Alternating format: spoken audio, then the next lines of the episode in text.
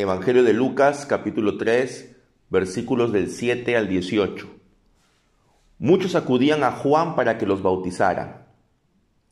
Camada de víboras, les advirtió. ¿Quién les dijo que podrán escapar del castigo que se acerca? Produzcan frutos que demuestren arrepentimiento. Y no se pongan a pensar, tenemos a Abraham por padre.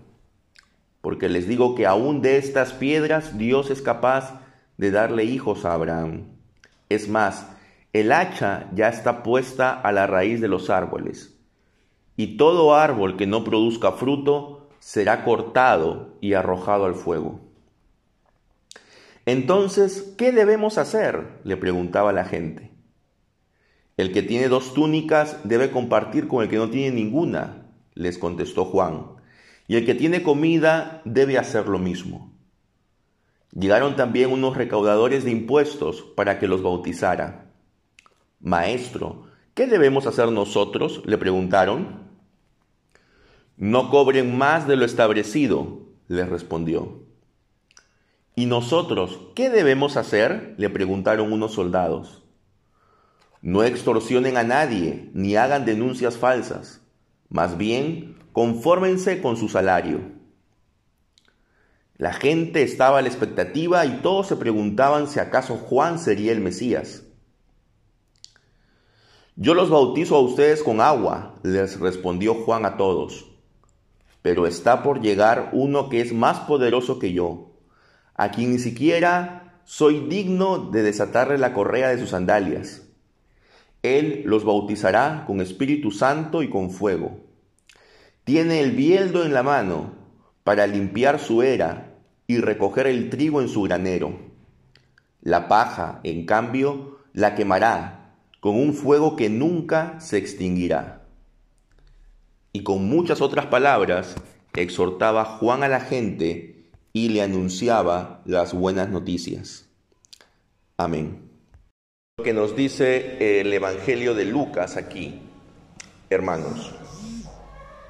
¿Qué es esto que el, de que Juan el Bautista quiere decirnos. Había mucha gente que venía donde Juan para que la bautizara.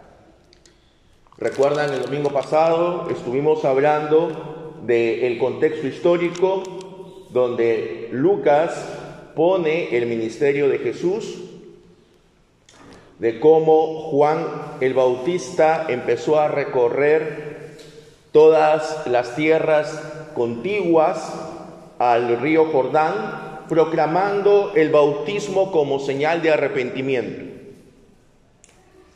Entonces, como las personas estaban escuchando esto y fueron al encuentro de Juan, ellos estaban diciendo, bueno, si como el Mesías ya está a las puertas, ya viene, entonces lo que nosotros necesitamos es hacer lo que ha dicho Juan, ir al Jordán y ser bautizados por él.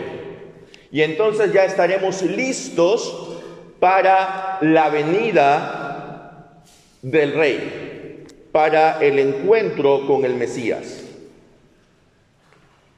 Entonces parece algo que no demanda realmente mucho compromiso, solamente ir a donde está Juan y realizar esta ceremonia. Y miles de personas están yendo al encuentro con Juan, porque saben de que efectivamente esto era una señal profética, una señal profética acerca del Mesías. Pero Juan quiere que entiendan de que no solamente es necesario el bautismo. ¿Y cómo llama a este grupo de personas, a esta multitud que viene a verlo? ¿Cómo les dice? Generación de víboras víboras, serpientes venenosas. animales que hacen mucho daño. Y lo que Juan quiere es de que las personas entiendan de que no solamente es necesario el bautismo, el bautismo simplemente es un simbolismo dentro del bautismo de Juan. Ya también explicamos de que el bautismo de Juan no es el mismo que el bautismo que nuestro Señor resucitado manda a sus discípulos. Son dos bautismos distintos. Entonces, en el bautismo de Juan, el bautismo era un simbolismo del arrepentimiento. Era una señal externa de un cambio de la persona. Entonces, lo que Juan quiere decirles es, no se queden solamente en la señal, no se queden solamente en lo externo. Y no piensen que porque son hijos de Abraham ya van a salir bien librados del juicio. Es como que uno de nosotros dijese, bueno, yo voy a poder salir bien librado del juicio. ¿Por qué? Porque soy miembro de la iglesia desde hace 20 años, porque mis padres han sido creyentes, mis abuelos han sido creyentes, mis abuelos han fundado de repente esta iglesia. Entonces, ya solamente necesito permanecer aquí, cumplir con ciertos rituales y eso es suficiente. Ya con esto gano mi absolución delante del tribunal de Dios. Pero Juan quiere decir que esto no es suficiente. No es suficiente formar parte del pueblo de Dios. No es suficiente mostrar un simbolismo externo del arrepentimiento. Lo que es necesario también es de que den evidencia de su arrepentimiento, porque ya el juicio es inminente, el hacha está lista para cortar de raíz los árboles, y todo árbol que no dé buen fruto será cortado y arrojado al fuego. Entonces les está diciendo, ustedes tienen que dar evidencia de su fruto. Y esta evidencia de su fruto está en el trabajo que ellos tienen que realizar día a día. Juan no les pide que ellos se aparten del trabajo que realizan. Para Juan no hay ningún trabajo que sea un tabú, no hay ningún trabajo que en sí mismo sea algo malo. El asunto es cómo tú realizas el trabajo. Por ejemplo, la gente decía, bueno, tú nos estás diciendo que debemos dar fruto. Entonces, ¿qué es lo que tenemos que hacer? Danos ejemplos, por favor, ejemplos concretos. Y entonces Juan dice, el que tenga dos túnicas, dele una al que no tiene ninguna. Las túnicas eran prendas, digamos, que no era necesario tener dos, porque una persona no podía usar dos al mismo tiempo. Entonces, si tú tenías dos túnicas, y veías a una persona que no tenía ninguna y que estaba pasando frío por esto, tú tenías que darle. Igualmente, el que tenga suficiente comida debe compartir con el que no tiene. Si tú miras en tu refrigeradora y ves que está llena o casi llena, pero sabes que alrededor tuyo hay personas que tienen menos que tú, de repente hay alguien que se ha quedado sin empleo. De repente hay alguien que ha tenido una desgracia familiar, que tiene una enfermedad, y que está gastando mucho en esto y que eso le imposibilita tener una buena alimentación porque todos sus ingresos se están yendo a eso, entonces lo que tú tienes que hacer es compartir una parte de lo que tú tienes, porque tú tienes ya lo suficiente, compartirla con aquellos que no tienen. La pregunta es si estamos haciendo eso nosotros. ¿Realmente estamos haciendo eso, hermanos? ¿Estamos viendo quién en nuestra comunidad, en nuestra congregación no tiene? ¿Y estamos procurando servirle? Entonces, Juan dice ejemplos concretos y esto se aplica a todos por igual.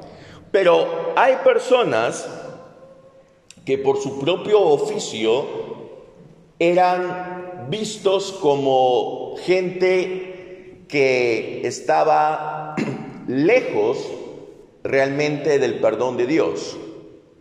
Eran personas que abusaban de su poder y que eran vistos por los israelitas como traidores. ¿Quiénes eran estos? Uno eran los recaudadores de impuestos. Los recaudadores de impuestos eran personas que habían tenido que ganar una licitación ante, el, ante las autoridades del imperio para poder cobrar los impuestos. Entonces, ¿cómo era el negocio? El imperio romano cobraba una cantidad X de impuesto. Entonces, ellos a su vez tercerizaban, para decirlo en términos actuales, tercerizaban con estas personas estas personas tenían que cobrar el impuesto, pero obviamente no lo iban a hacer gratis, porque nadie trabaja gratis. Entonces ellos tenían que pagar una comisión a Roma por el derecho de cobrar impuestos. Y además tenían que ganar del cobro de impuestos. Entonces, al impuesto que cobraba Roma, le tenían que añadir la comisión y le tenían que añadir su ganancia de ellos. Y como la ganancia de ellos no estaba regulada, entonces ellos podrían poner, pues supongamos que el impuesto era 100, ellos podían cobrar 300. Porque claro, ellos tenían la autoridad. Entonces, ellos podían cobrar un exceso, un abuso, para poder de esta manera ganar más. Y por eso estas personas eran odiadas por el pueblo, por los abusos que cometían y también porque los veían como colaboradores de, los, de la ocupación como colaboradores de los romanos. Entonces, un ejemplo de pecador en esa época era un recaudador de impuestos. Y el mismo recaudador de impuestos era consciente de su abuso. Y eso, por ejemplo, cuando leamos la historia de Saqueo, nos vamos a dar cuenta que él mismo reconoce que había abusado de su puesto. Entonces, estos hombres le preguntan, ¿qué debemos hacer nosotros? ¿Y qué le responde Juan? No cobren más tributo del que está establecido. No les dice no cobren tributos. Juan no está abogando para que la gente deje de pagar impuestos. Lo que Juan dice es, si Roma ha establecido este impuesto, pues ustedes cobren lo que Roma pide. Y nada más, y quizás solamente lo necesario para poder solventar sus gastos de ustedes, pero no abusen del derecho que tienen. Luego se acercan unos soldados y le preguntan, ¿y qué debemos hacer nosotros? ¿Y qué le responde Juan? Confórmense con su salario y no extorsionen ni chantajeen a nadie.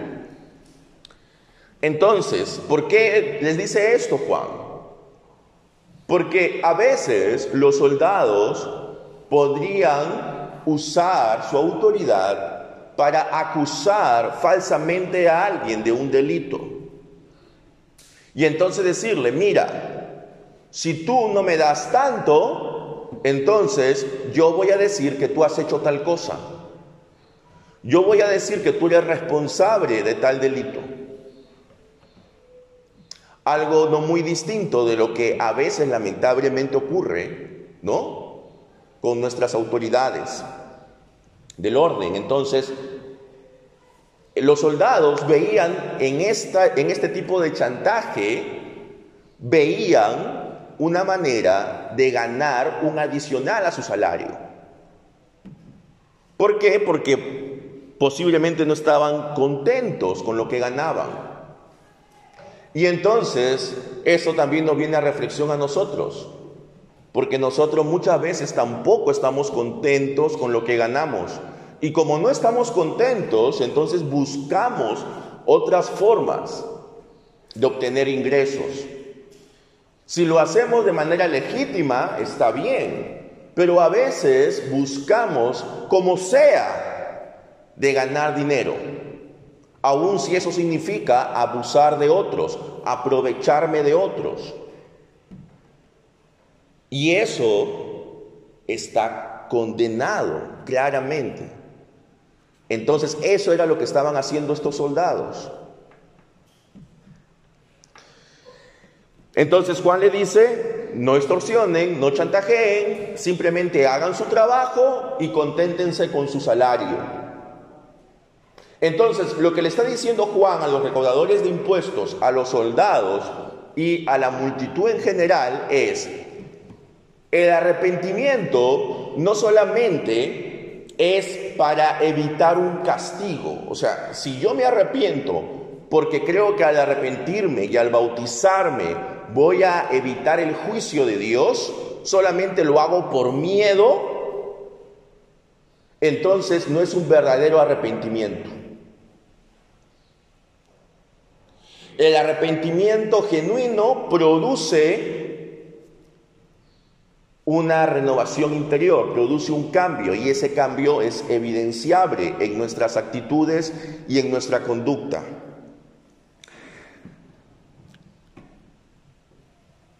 Pero falta algo, porque para poder realizar ese cambio, Juan está diciendo, bueno, ustedes tienen que realizar este cambio. Pero luego vamos a ver que hay algo que va a hacer que ese cambio realmente sea efectivo en nosotros. La gente estaba expectante. Todos pensaban de que de repente Juan sería el Mesías. Y entonces Juan dice algo muy importante. Juan entiende cuál es su rol. Juan entiende que él simplemente es un mensajero, él es un heraldo, él es un proclamador del Mesías, pero él no es el centro de la atención. Él enfoca su atención y hace que la multitud enfoque su atención en aquel que vendría. Y entonces Él les dice, yo lo bautizo con agua, pero viene uno que es más poderoso que yo, viene uno que yo ni siquiera soy digno de desatar la correa de sus sandalias. ¿Quiénes desataban las correas de las sandalias? Los esclavos. Se dice que ni siquiera los siervos judíos debían hacer esto porque era considerado una de las acciones más serviles y que solamente un esclavo de otra nacionalidad podía hacer esto, porque era algo muy humillante. Entonces, lo que está diciendo Juan es que él ni siquiera es digno de ser esclavo del Mesías.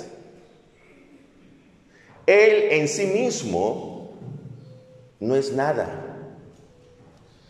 Él está buscando que la gente llegue hacia el Mesías y Él los bautizará con Espíritu Santo y fuego.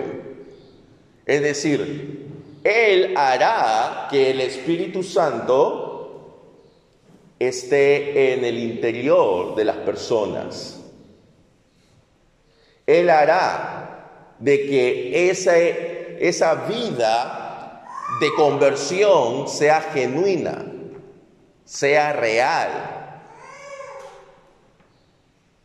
Y eso será por medio de su Santo Espíritu. Entonces, Él está con el bieldo en su mano, Él está ya dispuesto a limpiar su era.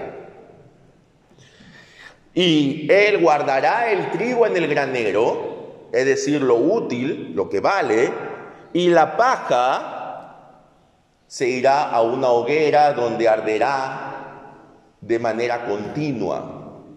¿No? El bieldo era una especie de gran superficie, una pala plana, donde con eso se tiraba hacia el aire los granos de trigo que habían sido ya cosechados, pero junto con el grano había paja. Entonces, al tirarlo hacia el aire, luego caía solamente el grano y la paja se la llevaba el viento. Entonces, esto era lo que nuestro Señor Jesús va a hacer. Va a separar la paja del trigo.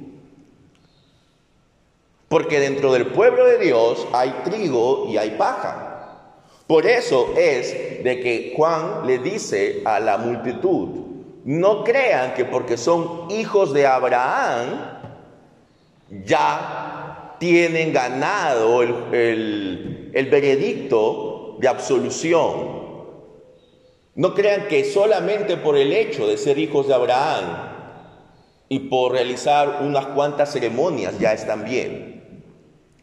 Porque el hecho de que formes parte del pueblo de Dios no significa necesariamente que seas trigo. Luego nuestro Señor va a relatar esto también en la parábola del trigo y la cizaña.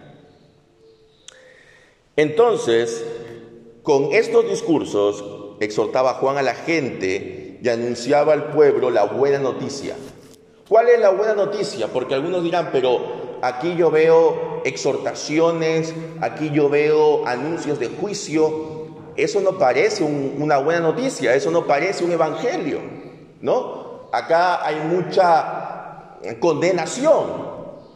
Pero sin embargo, en medio de estos anuncios, Juan habla acerca de que vendrá alguien que los bautizará con Espíritu Santo y fuego.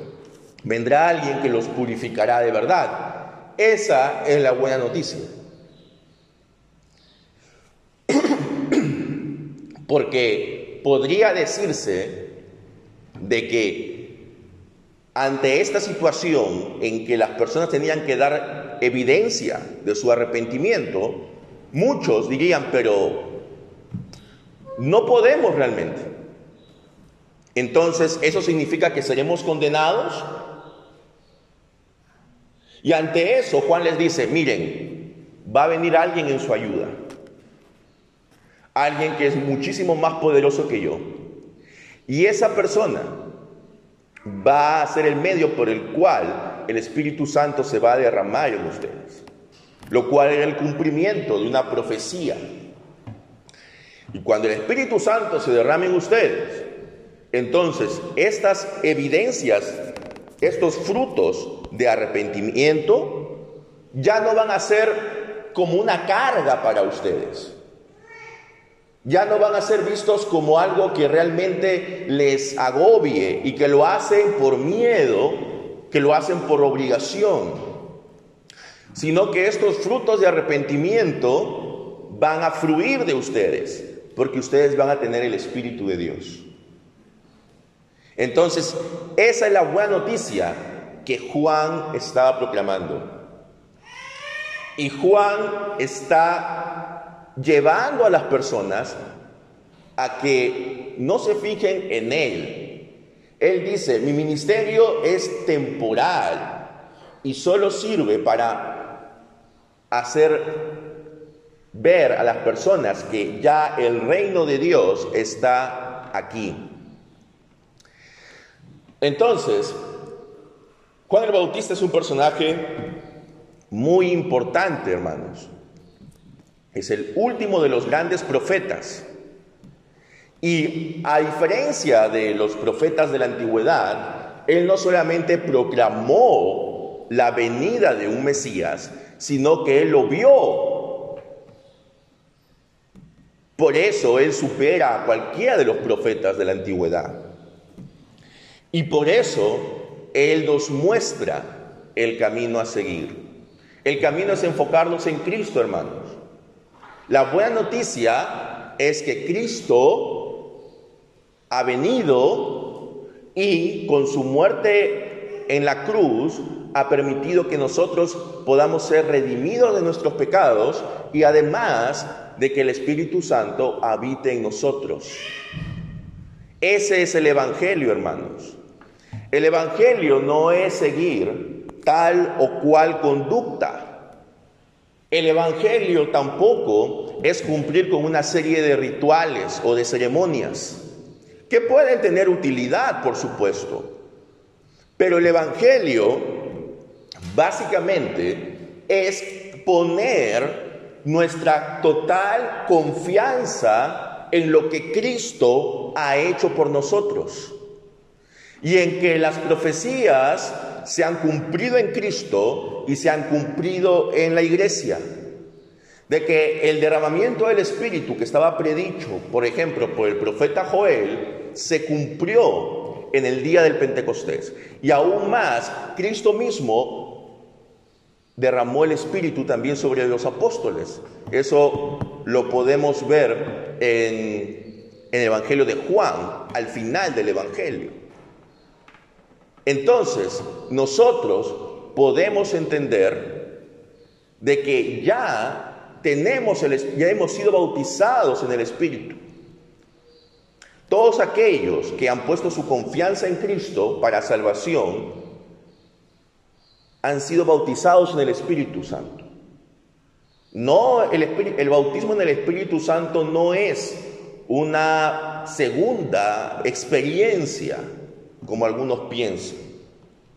Es en el momento en que nosotros hemos creído en Cristo y hemos sido insertados, injertados con Cristo.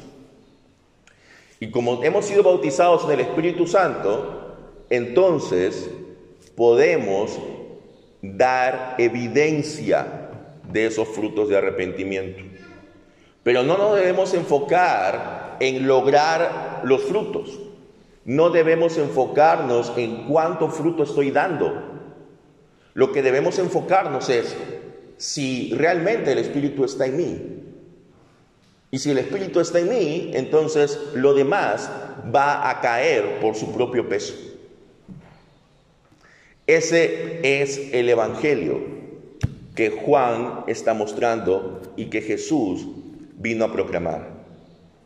Entonces, hermanos, no solamente es el estar allí y escuchar y decir, bueno, yo formo parte del pueblo de Dios.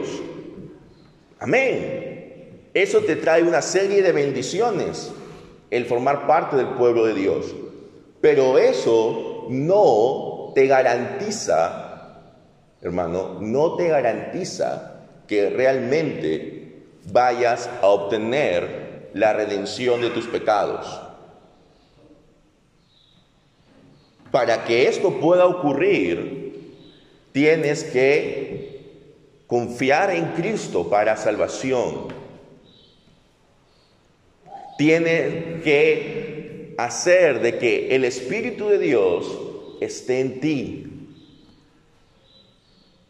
Porque tú puedes venir a la iglesia durante mucho tiempo, pero eso no te garantiza que tú realmente vayas a formar parte del reino eterno de Dios.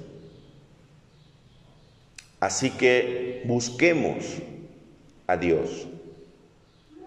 Aquellos que de repente aún no están seguros si realmente han puesto toda su confianza en Cristo para salvación, busquen a Dios.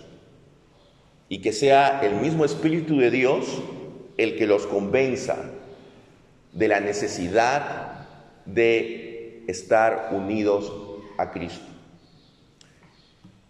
Juan el Bautista hace un ejemplo para nosotros como personas que dan testimonio.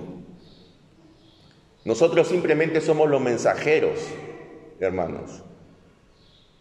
Nosotros no tenemos que buscar ser el centro, el foco de la atención, sino tenemos que derivar esa atención hacia Cristo y que Él reciba toda la gloria y honra. Que Dios nos permita, amados hermanos, ser esos mensajeros como Juan y buscar a Dios, no solamente basándonos en lo que somos como parte del pueblo de Dios, sino sobre todo buscando tener una confianza plena en la obra redentora de Cristo en la cruz. Que Él no solamente es el Salvador del mundo, sino que Él es mi Salvador y que Él ha expiado mis pecados. Que podamos tener esa confianza y seguridad de que el Espíritu mora en nosotros y que hemos sido redimidos por la sangre de Cristo. Amén.